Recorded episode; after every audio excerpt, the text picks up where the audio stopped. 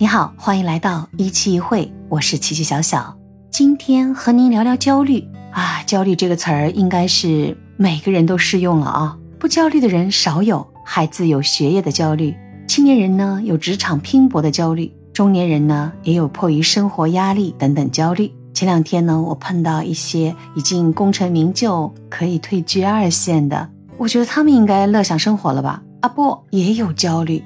最近一期。脱口秀大会上，有一个选手也谈到了当下这种快速消费的时代，短视频里面用一分钟给你来破解一本名著，这种快速消耗的一些信息，包括他说一些健身的短视频，几分钟，你在这里傻傻的看着，好像用几分钟就能成为一个你理想的身材，也许就误导你，你觉得你也可以很快的啊，利用他的方法就能达到，肯定不是这么回事呀。因为什么？每个人的状态不同，体质不同，基础的原理差不多的话，首先自己要对症下药，同时呢要付出努力。那所有这些造成了什么呢？健康、肥胖、哎身材，还有职场、家庭、养老，哎等等，周而复始的，人就焦虑了。最大体现的问题是什么？睡眠不好呀。所以上次我去的那个机构，正好是开一个正念的一个学习的讨论会。对我感触最深的就是，无论你什么状态，都可能被焦虑困扰。那到底有没有好的办法呢？刚才提到的正念，其实它也不是一个陌生的词语，它和曾经我们理解的冥想、打坐到底有什么不同呢？所以我抱着好奇去参加了这样的一个学习。但是我碰到了一首我们都知道的喜剧大师卓别林先生的小诗：当我开始爱自己。那这首诗呢，是卓别林先生。在经历了童年的家庭不幸、中年的起起落落后呢，在晚年对人生和爱有了通透的感悟之后呢，在他七十岁生日的时候，写下了这首智慧的小诗。我今天呢，就把这首诗带给你，也是我今天带给你的分散焦虑的一个方法。我也希望你慢慢的听，深深的去感悟它。当我开始爱自己。当我开始爱自己，我才认识到，所有的痛苦和情感的折磨，都只是提醒我活着，不要违背自己的本心。今天我明白了，这叫做真实。当我开始爱自己，我才懂得，把自己的愿望强加于人是多么的无理。就算我知道时机并不成熟，那人也还没有做好准备，就算那个人就是我自己。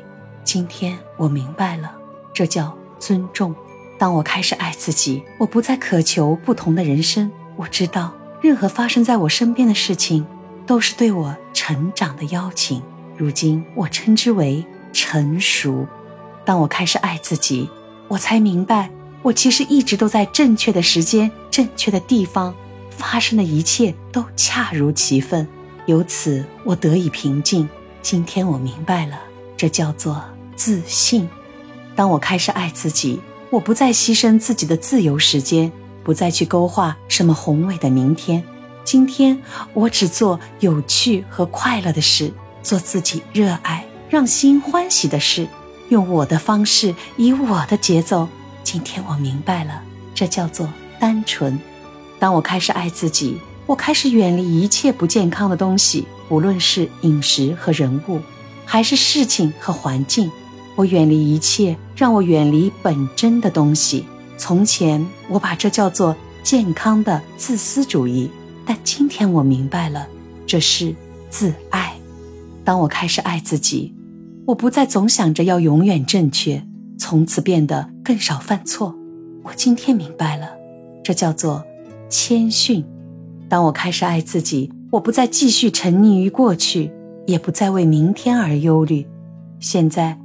我只活在一切正在发生的当下，今天我活在此时此地，如此日复一日，这就叫完美。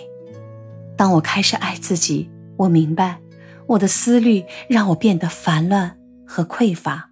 当我唤起了内心的力量，我的理智就变成了一个重要的伙伴。这种链接，我称之为新的智慧。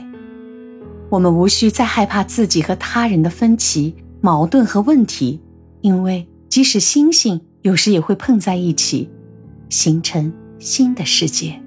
今天我明白，这就是生命。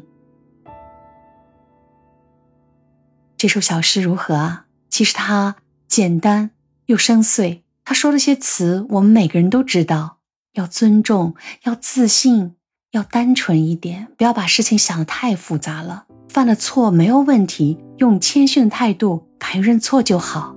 也不要追求太完美的事情，接纳自己的不完美，活在当下，用心里的智慧去让自己的生活变得更美好。让我们开始真正的爱自己，享受生活，远离焦虑。焦虑君，滚蛋吧！基本的可多，太谢谢你喜马小呢。希望你喜欢这首小诗，也希望能给你带来感悟，让我们远离焦虑，爱护自己，过好当下。今天的分享就到这里，我们下期会。